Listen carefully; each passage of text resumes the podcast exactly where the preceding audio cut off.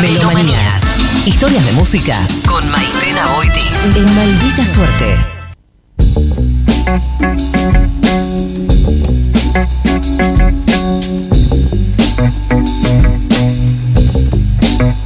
Maitena Boitis, buenas tardes, amiga. Hola chiquis, ¿cómo están? ¿Cómo estás? Hola Maite. Qué alegría de verlos. Igualmente, ¿cómo Verles. andás? ¿Todo Bien, bien? bien, bien, Traje libro.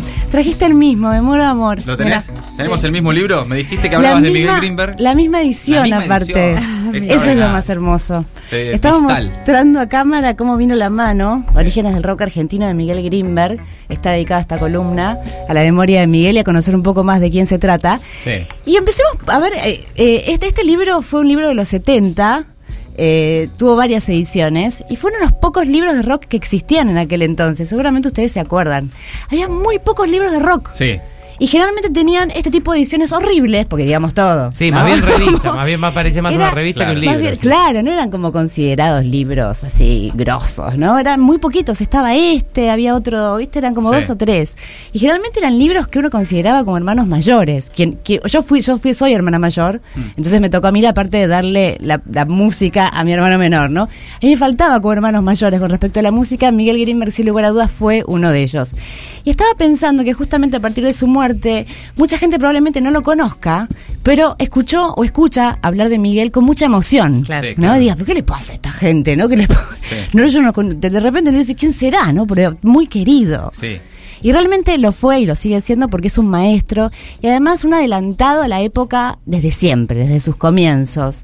Eh, escritor, periodista, educador.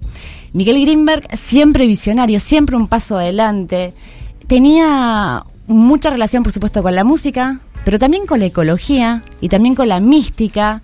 Era para mí un Jedi. Claro. Era. Lo más parecido a un Jedi eh, en la República Argentina era, era sin lugar a dudas Miguel, pero hablaba de una espiritualidad de una manera copada, como muy, muy a tierra, Sí. muy tirando palos, o sea, nada, nada Ivana Nadal, digamos, ¿no? Como Sí, sí. De una Na- nada más alejado. nada más eso. alejado, ¿no? Atraía, eh, tenía como una capacidad de poder atra- atraernos eh, las utopías más impensadas, más románticas y ponerlas al alcance de la mano y decir, son posibles. Sí. Mira cómo son posibles. ¿No? Y esa maravilla quiero que, que viva por siempre en nosotros. Entonces acá va un repaso de la vida de él a través de algunos de los libros fundamentales. A ver. Escribió más de 50 libros, o sea que voy a elegir algunos que también ¿Más de relatan- 50 más de libros? 50. Mirá no, vos. Impresionante. Una bestia, una bestia total. Entre ellos, Un mar de metales hirvientes, crónicas de la resistencia musical en tiempos de totalitarios, del 50 al 80. Otro libro maravilloso cuando él cumplió 80 años que se llamaba 80 preguntas a Miguel, Mm. donde él responde preguntas de lo más alocadas, desde familiares hasta gente que no conoce. La generación de la paz, Ecolofalacias, Beat Days, la generación B. Después en gráfica también fue un gran periodista gráfico, muy importante porque fue editor y director de la revista Seco Contemporáneo, Contracultura, Mutantia.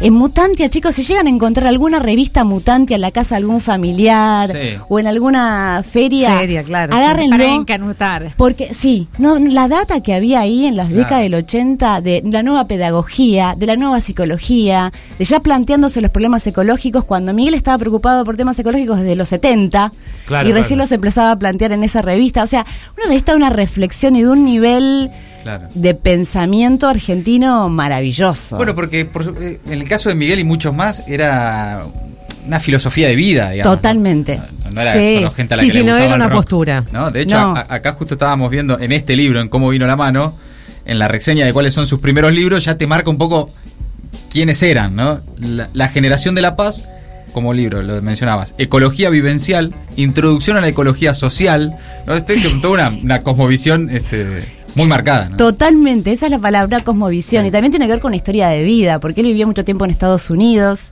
Sí. Eh, ahí estuvo a cargo de, de- también en el boom de la publicidad, en una empresa muy importante de cinematografía. Entonces ahí aprendió mucha data. Digo, como que siempre me da la sensación de que Miguel estuvo en el momento justo en el lugar indicado. O sea, estaba en California cuando nació el hipismo. Mm. Claro, ¿Entendés? Tipo, estaba, en los, estaba en Nueva York cuando estaban los beatniks. O sea, estaba en la Argentina cuando comenzó el rock. Era como, es la persona indicada en el momento Siempre indicado. Sí, sí, sí, siempre sí. así. Eh, bueno, en su libro, por ejemplo, Diarios de Nueva York, cuenta cómo él se intercambiaba cartas y era amigo, porque en ese momento así las amistades, ¿no? Aunque sea la distancia por carta, con gente como Henry Miller, por ejemplo, Mm. ¿no? Ah, mira, ¿qué Tranqui.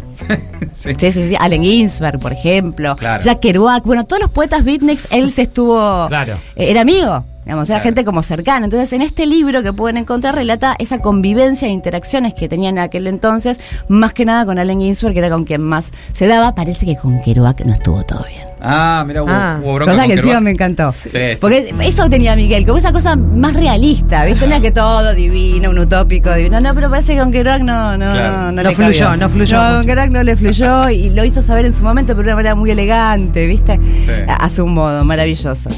Eh, en los Estados Unidos también trabajó, quería contar esto, en el sello cinematográfico de Columbia Pictures. Ajá. Esto particularmente también le dio como una pista de, de- de la nueva manera de comunicarse y otra manera, otro chip también dentro de la cabeza.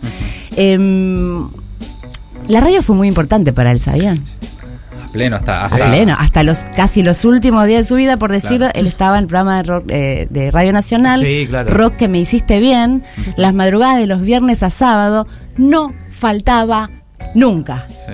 No faltaba nunca. A las 2 de la mañana, Grimberg, mañana. a las- los 80 años, iba a Nacional a hacer su rock Era espectacular. Nosotros a la lo- una de la mañana lo cruzábamos. Nosotros lo cruzábamos charlando. siempre. Y charlaban con Sí, él. sí, porque ¿Qué temas de conversación había, por ejemplo? Porque los temas de conversación con Miguel siempre eran. No, en en realidad era como una entrevista. Cada vez que por- lo cruzábamos 10 minutos ahí en el pasillo y era como una entrevista. Lo Lo, matábamos lo a cagábamos a preguntas. claro. Sí, sí. Y él no te tenía ningún problema. así, tranquilo. No, sí, bueno, yo le dije a Spinetta, ¿viste? No sé. Anécdotas. Claro. Todo el tiempo, sin parar, anécdotas sin parar. Y bueno, saben que conoció la radio gracias a su papá, que era radio aficionado. Ajá. Y gracias a que su papá era radio aficionado, conoció el rock en el 53. Ah, de entrada. De entrada. Ah, antes que de entrada. Antes, no sé por Sí, eso, antes que empiece el rock. Claro, la estaba claro. escuchando. Qué fantástico.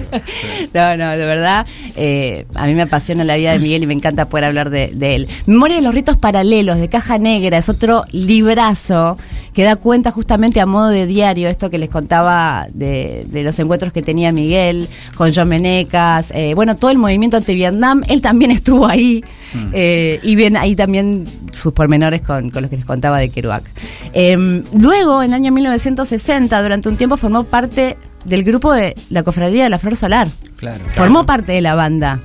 Ah, formó parte Fue de la integrante. Ah. Fue un integrante de la banda durante un tiempo que estaba en esa banda. Pasó a Sky Bellinson, por ejemplo, Claro. Cubero Díaz, Claro. Rocambole. Claro, era una, una banda multi, multi, Era multidisciplinaria, claro, porque Sí, era, sí. era visual, musical, actoral. Sí, sí, sí, ¿no? sí, Sí, había, había muchas una- disciplinas, Y claro. convivencia también, ¿no? Había todo- vida en comunidad, ¿no? Literalmente, sí, sí. Vivían en comunidad Hippies. literalmente. Hippie, sí. Hippie full Hippie, definición. Sí, sí, sí, a full. Sí.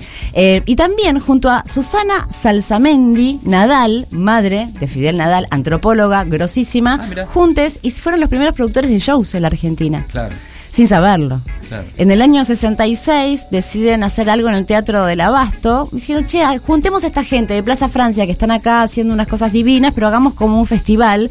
Y decidieron llamarlo aquí, allá y en todas partes. En ese primer festival toca Morris, toca Tanguito, toca Alejandro Medina. Claro. Y también él mismo, como Morgan X. Morgan X. Morgan Ah, X llegó a ser fantástico. su parte musical. Eh, bueno, por supuesto, la relación con, con Spinetta es súper importante en su vida, también como productor. Em, vamos a escuchar un poco de lo que contaba cómo fue su vínculo, especialmente con una anécdota en particular con Luis Alberto, lo que contaba Miguel Greenberg. En aquellos días eh, yo organizaba desde mi programa de radio municipal, que se llamaba El Son Progresivo, reuniones de músicos y público en el Parque Centenario los domingos. Eh, al finalizar una de las reuniones dimos tres vueltas alrededor del parque con Luis Alberto Spinetta, me dio la primicia de que había decidido cerrar el ciclo de Pescado Rabioso y que de todos modos tenía casi terminado el disco Artaud y no quería saber nada de empresarios, de productores, de gente del ambiente y me propuso que yo se lo produjera. Yo no tenía infraestructura para producirlo, porque tenía que, lo primero que tenía que hacer era salir a alquilar equipos, entonces hicimos una sociedad entre tres. El sonidista, Juan Carlos Robles, alias Robertone, Luis Alberto y yo. Y fue ahí que me convertí en productor de los recitales de Artaud en el Astral, que fueron dos, y en el Atenas de La Plata. Y ahí en esa oportunidad para presentar el disco, Luis Alberto escribió ese manifiesto que yo lo hice imprimir y fue el programa de los conciertos de Artaud. Ese manifiesto y ese disco ya vio la luz, por supuesto, a través de su libro y además también Artaud fue editado ahora como disco, la presentación esta famosa Claro. que Claro. le está contando. Así que lo pueden escuchar ahí en Spotify o, o en YouTube. Volvemos a cómo vino la mano. Sí. Cómo vino la mano tiene que ver, obviamente, con una palabra que se usaba mucho en ese momento, era cómo va, cómo vino la mano. De hecho, Manal, la el nombre Manal también tiene que ver con eso. La mano viene manal. decía. Ahí va. Sí. Y era como la expresión del momento. Sí. Ahora, Sí, Mike, es como el- ahora, ¿qué onda? ¿qué onda? Sí, ¿Qué sí, en realidad ¿Cómo era, la mano? era como, cómo viene la mano. Ahí Bueno, va. Cómo Claro. viene la mano, entonces como cuenta cómo vino. Claro. Tal cual. Maestro de los maestros, Miguel Grimberg en un minuto te cuenta los comienzos del rock argentino. Con la primera ola y la cueva de la avenida Pueyrredón empezaron a surgir los primeros arquetipos, que poco a poco fueron haciéndose lugar en la realidad, pero no reproduciendo, como hicieron los mexicanos, los grandes éxitos norteamericanos e ingleses. Tengamos en cuenta que era la época de la Beatlemanía que contribuyó a darle legitimidad a grupos de tres o cuatro tipos que venían a hacer una música que no era ni tango ni folclore. Y así nació. En todos los barrios había una banda. Estaban los Box Day en Quilmes, estaban los Arcoíris en Ciudad Jardín, estaban cada cual en su casa queriendo hacer música. No vinieron a hacer una revolución, no vinieron a fundar el rock argentino, vinieron a manifestar el difícil arte de ser joven en un país como la Argentina. Qué, bueno. Qué qué maravilla, qué maravilla. Después contando también que fracasamos. Queríamos un mundo mejor y fracasamos, llegó, llegó a decir, Ah, mirá. fracasamos. Claro. ¿Por qué? Porque no tuvimos en cuenta que necesitamos a la sociedad entera Mm. y nunca la íbamos a tener. Llegó, Claro, llegó bueno, a confesar, ¿no? Claro. Eh, hay algo de esa época del, del hipismo, de los Sí. Beatles, que era muy de comunidad, co- como que se, se, se encerraban entre ellos y bueno, y tenían su mundo ahí, pero claro, para cambiar el mundo se necesitas más que cambiar mucho tu mundo. exactamente eso después comentaba así que como vino de la mano tiene muchas reediciones actualizadas muy recomendable como libro iniciático libro fundamental y especialmente también para acercarnos a esta cosmovisión como bien contabas Mati de lo que tiene que ver con el mundo de Miguel Grimberg quien además también hizo su propio sistema de, meditación llamado Holodinamia que era maravilloso porque tenía que ver además con música, por supuesto. Él eh, tenía mucha relación con todos los musicólogos y musicólogas de, de Brasil, que había un fuerte movimiento en los 60 por ahí. Entonces reunió muchísimas canciones, canciones, no propiamente dichas canciones, pero sí sonidos particulares que te ponen en un modo meditativo. Él decía que para meditar no tenemos que hacer como en Oriente, sentarnos así con la espalda Claro. dura y todo. Digo, hacerlo como de un modo más, más cercano, ¿no? Claro. Eh, y a partir de eso, contarles que, por ejemplo, fue el interlocutor con el Dalai Lama en una de sus visitas a la República Argentina. Mirá. Cuando se presentó en la rural, fue el mismo que hablaba con el Dalai y le hacía preguntas como mano a mano. Espectacular. Y acá remarcar un par de libros más alucinantes. Una que se llama Ternura, Deleite Supremo, eh, del año 2008. Muy espineteano ese. Súper espinetiano. Para mí, Miguel y Luis son personas muy parecidas. Claro. de Sí. hecho, le encuentro a Luis cosas de Miguel. Mm. Siendo Miguel más grande, Claro. creo que Luis le tomó algunas cosas a Miguel. Y sí, Hasta la manera de hablar, ¿vieron? Sí, sí, sí. Bueno, Los mismos libros, por supuesto, que también se nota que leyeron. Sí, ¿no? sí, sí, pero esa, esa frase, esa- ese título, Ternura, deleite supremo, es re- Deleite, sí. re- Lo escuchás con el tono de Spinetta y todo. Deleite supremo, loco. sí, sí, sí. Y acá, por ejemplo, empieza a hablar de ecocivilización. En realidad, pensamientos que él venía militando y trabajando desde los 60 y 70 en diferentes medios, pero hablaba ya de la, de la ecología, de la importancia de la ecología y de acercarnos también a un lugar de ternura. Ahora que estamos reconstruyéndonos, qué lindo que una masculinidad pueda hacer un libro sobre eso, ¿no? Oh. Que diga ternura, deleite supremo y deleitarnos sobre, sobre esos conceptos. Eh, y por otro, una un libro que cuando comenzó la pandemia yo acudí a ese libro automáticamente, me agarró como reflejo, se llama Somos la gente que estábamos esperando. Ah, mirá. Porque me acordaba que era un libro que él relataba con mucha bronca todo lo que estaba pasando en el mundo, donde nadie hacía nada y donde se movía y, y- y muy crudo en un montón de cosas y con muchas verdades de lo que sí había que hacer. Entonces volví a eso y dije, yo no puedo creer, esto, esto, esto es más vigente que Claro, nunca. está escrito para O sea, ahora. Está escrito para ahora, estuvo escrito para siempre. Y por último, para antes de despedirme, quiero compartir con ustedes algunos de los pensamientos de Miguel que él resumía, ¿sí? Si Sí, me favor, dejan. dale. Em, bueno, no es unirse a vivir al campo esto de la eco- ecocivilización, dice, Sí. o denunciar metódicamente las aberraciones del mundo materialista o hacer turismo ecológico, o emitir por internet sucesivos manifiestos contra las corporaciones transnacionales que destruyen bosques, ríos y especies silvestres. Esto de los 60 que lo estaba diciendo, ¿eh? Sí, sí. aviso por las dudas. es asumir que en los términos imperentes la sociedad actual es inviable. Primero, el planeta no puede seguir siendo explotado como se hizo hasta ahora.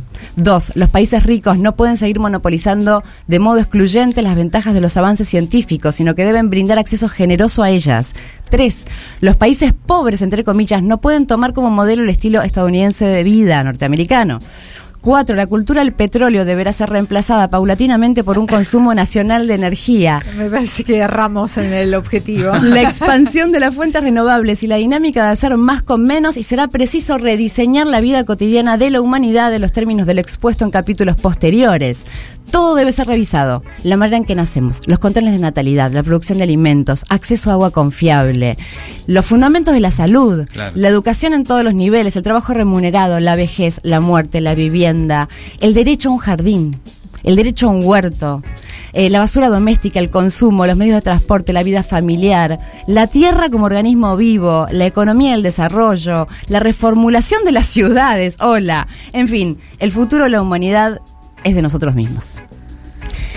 Por Qué último. maravilla, pero O esto sea- fue escrito ayer. Esto No, fue no. escrito ayer. Es increíble. Qué, qué angustia que debe haber tenido de ver, porque bueno, nada, justamente lo estamos recordando porque murió hace muy poquito y digo, pensarlo a Miguel después de, de todo lo que acabas de leer, Maite, en, en este mundo actual, en Claro. este mundo de, de ayer nomás, es como impactante. Claro. Muy impactante su vigencia, por eso quería compartir estas palabras de él y por eh, entender que, que nada, que, que nos acompañan también su mensaje por siempre, especialmente todos los que nos sentimos comprometidos de alguna manera, ¿no? Así es. Eh, con él. Y recomendarles, por supuesto, bibliografía. Todos Sí. estos libros que acabo de contar los pueden encontrar en el Aleph. Encuentran arroba el Aleph Recoleta o arroba Aleph Verazatei o hacen su pedido también por WhatsApp. Y además hay un documental maravilloso que a ustedes dos, que ya sé que le tienen cariño a Miguel, si no lo vieron se los súper recomiendo, que se llama Satori Sur, que lo encuentran en Cinear recontra vale la pena porque es una hermosura dirigida por Federico Rostein, que es el eje narrativo, habla sobre la contracultura, que básicamente fue lo que hizo Miguel durante toda Claro, su vida, sí, ¿no? claro. Narrar la contracultura, rodeado de recuerdos, y Miguel cumpliendo 80 años, abriendo sus cuadernos y sus pensamientos de otras épocas. Por favor, no dejen de verlo y de meterse en la obra de Miguel Greenberg de una forma o de otra. Hermoso homenaje a Miguel, a Miguel Greenberg, eh, a quien por supuesto recordaremos por siempre, con Maitena Aboitis en Maldita Suerte. Gracias, Maite. A ustedes, chiquis. Maldita suerte. Maldita suerte. De 14 a 17. Por el Destape Radio.